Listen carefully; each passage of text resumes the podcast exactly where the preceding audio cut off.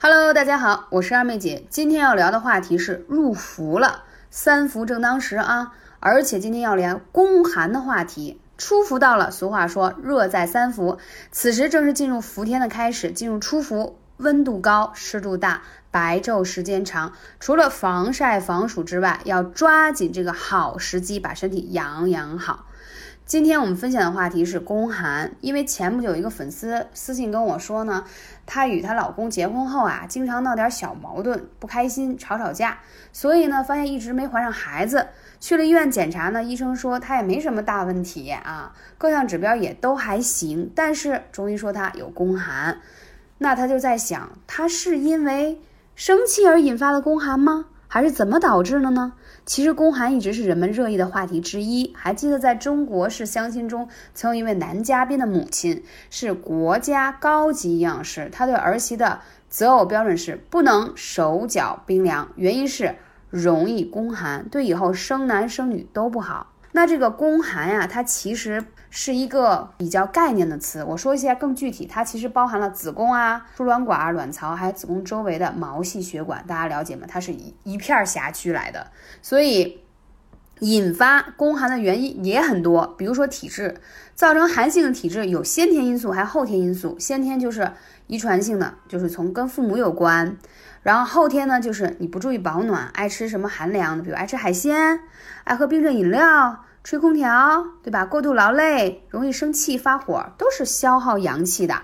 很多人不知道什么样的情况属于宫寒，我们举几个例子啊。月经量少，月经提前，白带增多，而且来月经的时候乳房胀痛，啊腰酸腿软，还有就是月经颜色发黑或者颜色发淡，小腹发凉，还有血块。经常失眠多梦，然后还有就是有气无力等等等等，这些其实都是宫寒的表现。那么生气会造成宫寒吗？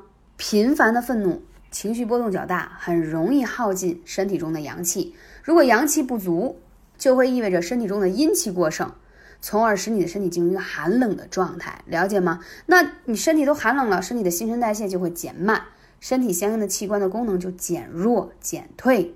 啊，阴冷之气会在身体蔓延开来，所以你想想嘛，啊，这个宫寒是多么多么的对身体不好。那现在正说了，三伏天入伏了，三伏灸就是第一冬病夏治，第二一个治寒症效果非常的好。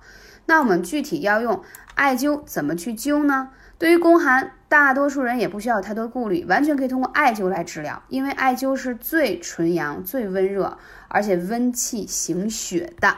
对宫寒有特别好的效果，说几个穴位啊，关元穴，腹部下面的这个穴位，在你脐中下三寸啊，关元特别有效，灸起来。还有我们说的气海穴啊，因为很多人宫寒就会带着你气都比较弱，就说话很累呀，不能说太久啊。古人说这个气海一穴暖全身，艾灸气海。啊，这个气海穴可以调理宫寒，还有月经不调的症状，所以这个气海是一定要灸的。还有就是什么呀？